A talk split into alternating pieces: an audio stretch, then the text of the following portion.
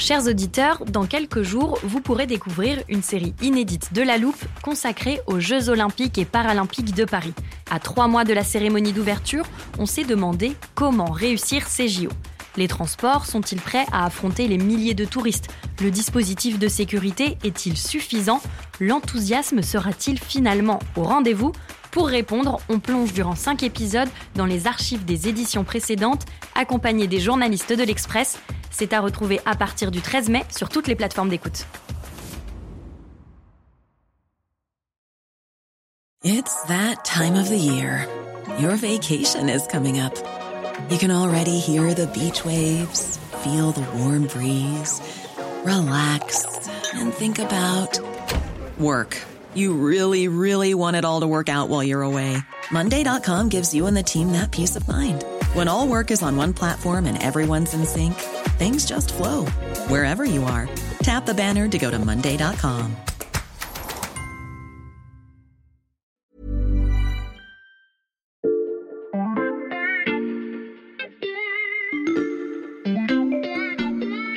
Bonjour, c'est Charlotte Baris. Bienvenue dans La Loupe, le podcast quotidien de l'Express. Allez, venez, on va écouter le magazine de plus près. Il y a quelques jours, juste avant les deux ans de l'invasion de l'Ukraine, La Loupe s'intéressait à l'avenir du pays avec les journalistes du service Monde de l'Express. Ils nous avaient expliqué que le front était bloqué depuis plusieurs mois, que la popularité de Volodymyr Zelensky s'étiolait et que l'économie ukrainienne était en difficulté. L'inquiétude de l'Ukraine grandit donc et les récentes évolutions dans le conflit pourraient jouer un peu plus en faveur de la Russie de Vladimir Poutine. La mort de l'opposant politique russe Alexei Navalny.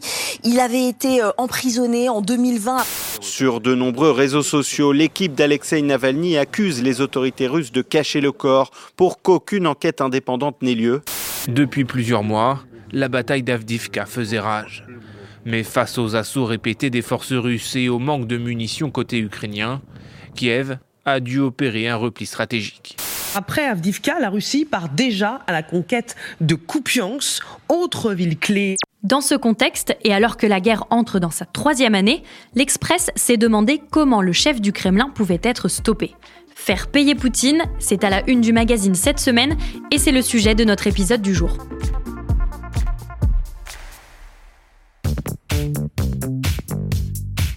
Pour évoquer cette une sur le conflit entre la Russie et l'Ukraine, je ne reçois pas aujourd'hui le service Monde de l'Express, mais Béatrice Mathieu, grand reporter, spécialiste de l'économie. Bonjour Béatrice. Bonjour Charlotte.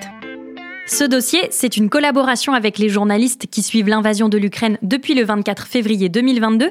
Mais pourquoi, à l'occasion des deux ans de la guerre, avoir fait le choix de vous intéresser au volet économique? Bah Parce qu'un des enjeux pour l'Ukraine aujourd'hui, euh, c'est un enjeu financier. On voit bien que l'aide de 60 milliards aux États-Unis est bloquée euh, par le Congrès et qu'il euh, y a une urgence sur le terrain ukrainien de trouver de nouvelles armes en fait pour continuer à, à résister. Mmh. Et donc le sujet sujet est certes militaire, il est évidemment politique, mais aussi il est financier et économique. Et puis euh, derrière euh, la résistance russe, eh ben, il y a la question de la croissance russe qui a finalement mieux résisté que ce qu'on avait pu euh, penser, parce que la mhm. croissance russe finalement en 2023 et 2024, elle, ben, elle va être proche de 3% d'après les dernières projections du Fonds monétaire international. Donc c'est pour ça qu'on a opté en fait pour un angle plus économique. Pourtant, Béatrice, il y a des sanctions en place. De nouvelles ont même été ajoutées il y a quelques jours. Oui, 13 trains de sanctions ont été adoptés depuis mars 2022. En fait, jamais un pays n'a été aussi sanctionné. Il fait plus que Cuba, plus que l'Iran, plus que la euh, Syrie. Mmh. Et puis, euh, je précise que c'est pas le monde entier qui applique euh, ces sanctions. Il faut bien comprendre que c'est le G7, donc l'Union européenne, les États-Unis, le Royaume-Uni, auquel on rajoute ben, la Corée, le Japon, l'Australie. Mais il y a une grande partie du monde, toute l'Afrique, l'Amérique latine, l'Inde, la Chine, euh, qui n'appliquent pas euh, ces sanctions. Mmh. Alors, par ailleurs, ces sanctions, euh, elles sont multiformes. Hein. Elles concernent d'abord des personnes physiques, hein. ces fameux oligarques mmh. dont on parle beaucoup depuis deux ans. Donc leurs actifs sont gelés. Euh, ça veut dire concrètement qu'ils restent propriétaires bah, de leur villa, de leur yacht, mais ils ne peuvent pas euh, le vendre. Alors après, il y a les actifs aussi euh, qui sont gelés bah, d'entreprises. et donc là, c'est le, même phénomène. Et puis il y a des sanctions qui portent aussi sur des secteurs et sur des entreprises avec lesquelles on ne peut plus commercer.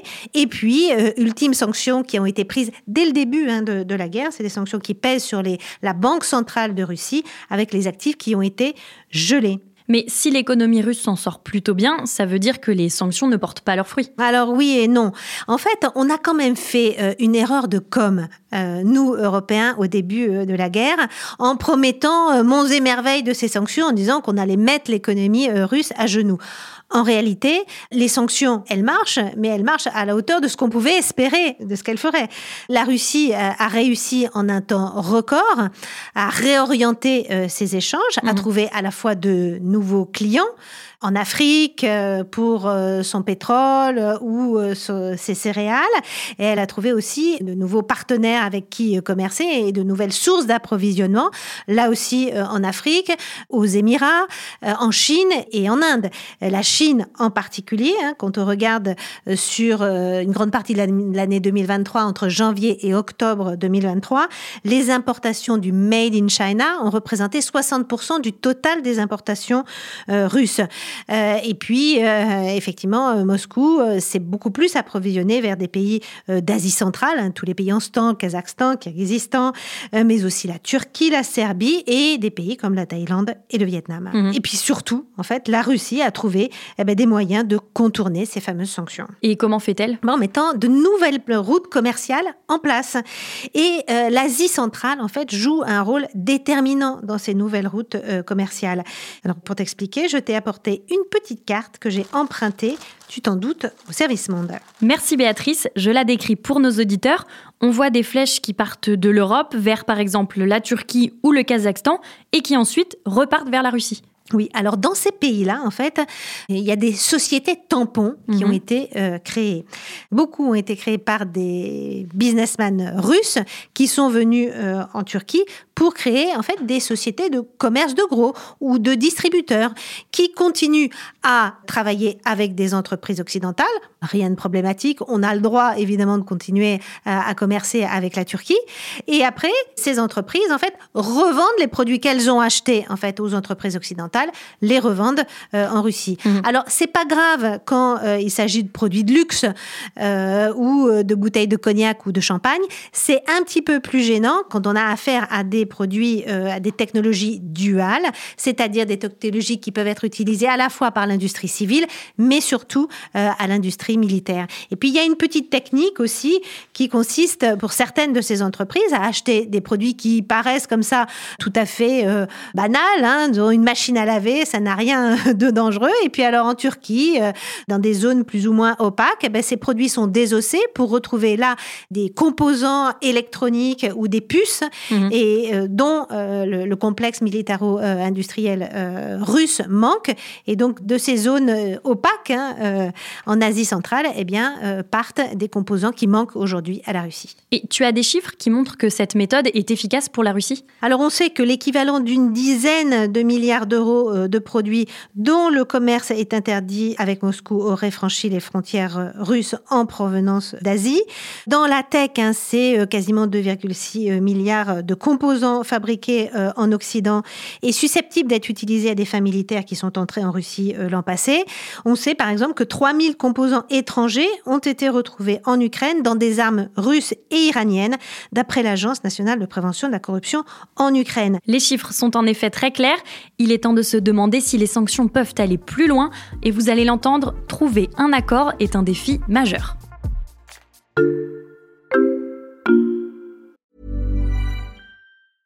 It's that time of the year. Your vacation is coming up. You can already hear the beach waves, feel the warm breeze, relax, and think about work. You really, really want it all to work out while you're away. Monday.com gives you and the team that peace of mind. When all work is on one platform and everyone's in sync, things just flow wherever you are. Tap the banner to go to Monday.com.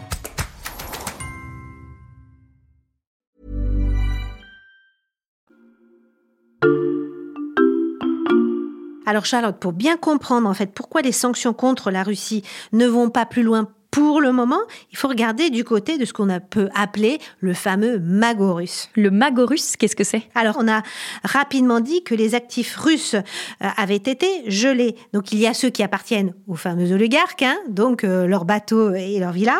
Euh, mais ça, c'est pas énorme. Hein, c'est 50, 60 milliards d'euros. Mhm. Le plus gros du magot, ce sont les réserves en devises hein, de la Banque centrale de Russie. Elles sont évaluées grosso modo à 260 milliards milliards de euh, l'équivalent de, dollars. La Banque centrale de Russie, elle avait un peu prévu le coup et elle s'était dit oh les États-Unis, on a l'habitude, ils mettent tout le temps en place des sanctions, donc on va essayer de dédollariser euh, nos réserves et de les mettre davantage en euros. Mmh. Et là où ils ont été très surpris, c'est que dès le début, les États-Unis, mais l'Europe aussi, ont décidé euh, du gel. Et ça, c'était pas vraiment attendu par la Banque euh, centrale. Et il se trouve par ailleurs qu'une grande partie de ces réserves, donc qui sont en euros, sont en fait en Europe, chez Euroclear, une entreprise qui est située à Bruxelles et qui est une des plus grandes chambres de compensation au monde. Qu'est-ce que c'est une chambre de compensation? Bah, C'est un peu comme un notaire, c'est-à-dire c'est elle qui certifie en fait la bonne tenue d'une transaction, que l'acheteur est bien l'acheteur qu'il dit, que le titre c'est bien le bon titre, que le vendeur est bien le bon et que euh, la, transaction va être faite euh, comme elle doit être faite. Mhm. Et puis elle garde et tout ça euh, dans ses comptes, c'est une sorte de tiers de confiance en fait. Et, et donc elle est à la fois notaire et puis elle est aussi un peu coffre-fort, puisque ces fameuses réserves en devises, et notamment celles qui sont libellées en euros, hein, eh ben, sont inscrites virtuellement. Tout ça, c'est du virtuel. Il n'y a, mm. pas de, il y a pas de lingot chez Euroclear à Bruxelles. Donc, pour le moment, tout est gelé. Donc, ça veut dire que la Russie euh, ne peut pas l'utiliser hein, pour financer son effort de guerre. Et la Russie reste propriétaire de cette somme. Toute la question aujourd'hui, c'est une question évidemment très politique et juridique. C'est comment on passe du gel à la saisie, c'est-à-dire à la confiscation de cet argent. Et donc les débats sont extrêmement intenses en ce moment. Et pourquoi justement cette somme n'a pas encore été saisie? Parce qu'en réalité, tout le monde n'est pas vraiment d'accord sur le sujet. Mhm. Alors d'un côté, les Américains poussent beaucoup. On comprend vraiment pourquoi ils poussent, parce que, un, d'une part, c'est pas des actifs euh, en dollars, c'est en euros. Et puis, au passage, si ça peut déstabiliser l'Europe, c'est pas plus mal euh, pour eux. Et puis, de façon assez cynique, on sait bien qu'aux États-Unis, il y a ces débats au Congrès américain américain. Et s'il y a 3, 300 milliards ou 260 milliards qui viennent là euh, aider euh, l'Ukraine, bah, c'est pas grave si au Congrès ils se mettent pas d'accord sur 60 milliards. Mm. Donc les Américains poussent beaucoup.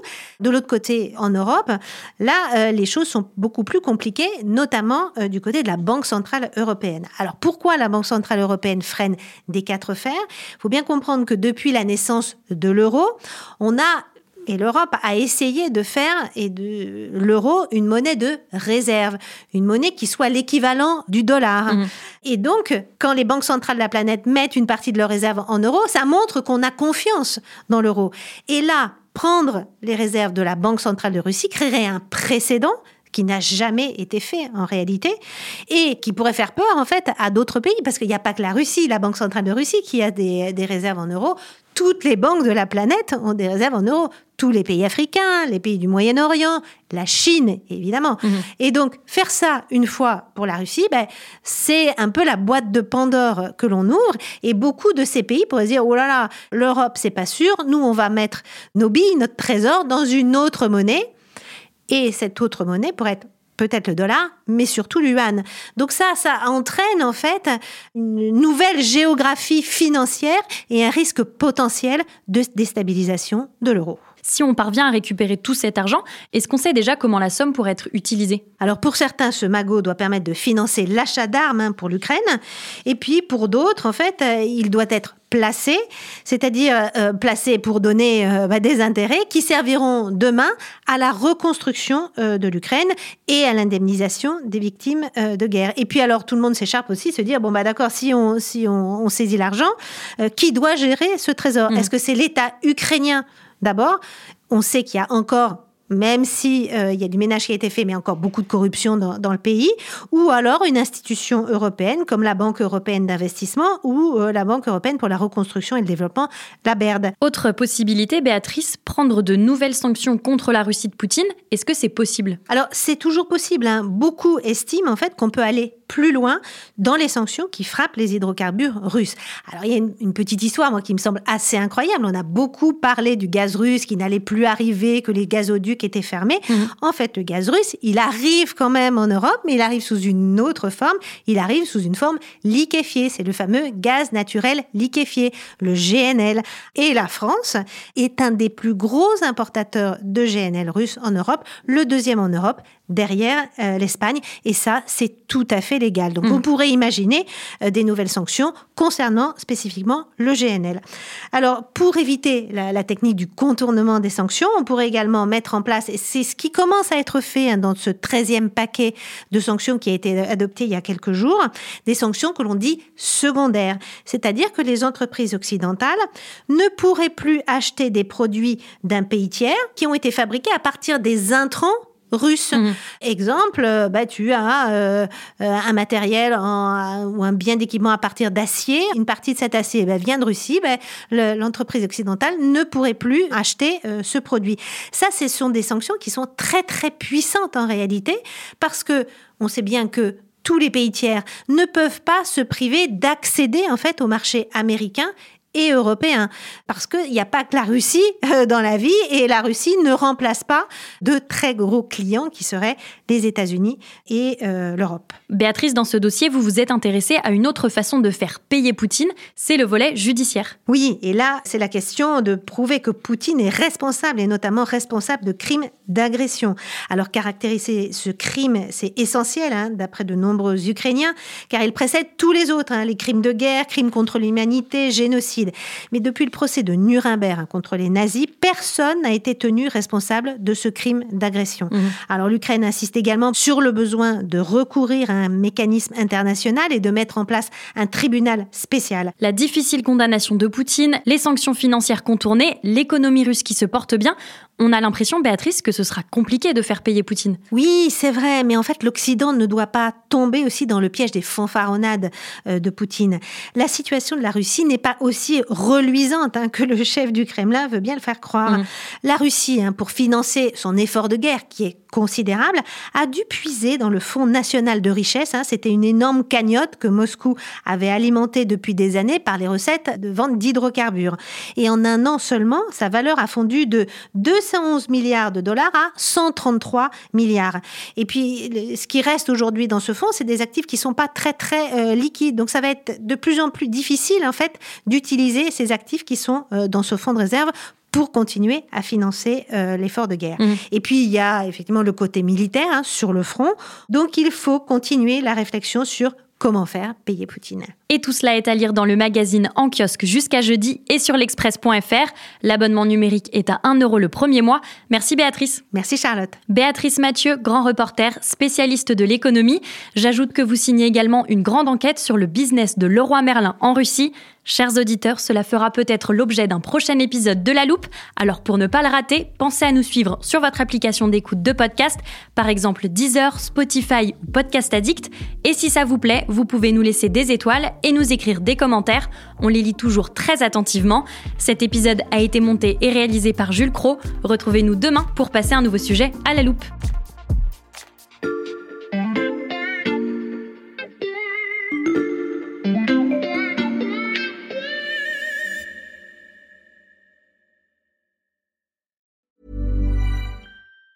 Even on a budget, quality is non-negotiable. That's why Quince is the place to score high-end essentials at 50 to 80% less than similar brands. Get your hands on buttery soft cashmere sweaters from just 60 bucks, Italian leather jackets, and so much more. And the best part about Quince, they exclusively partner with factories committed to safe, ethical, and responsible manufacturing. Elevate your style without the elevated price tag with Quince. Go to quince.com slash upgrade for free shipping and 365-day returns.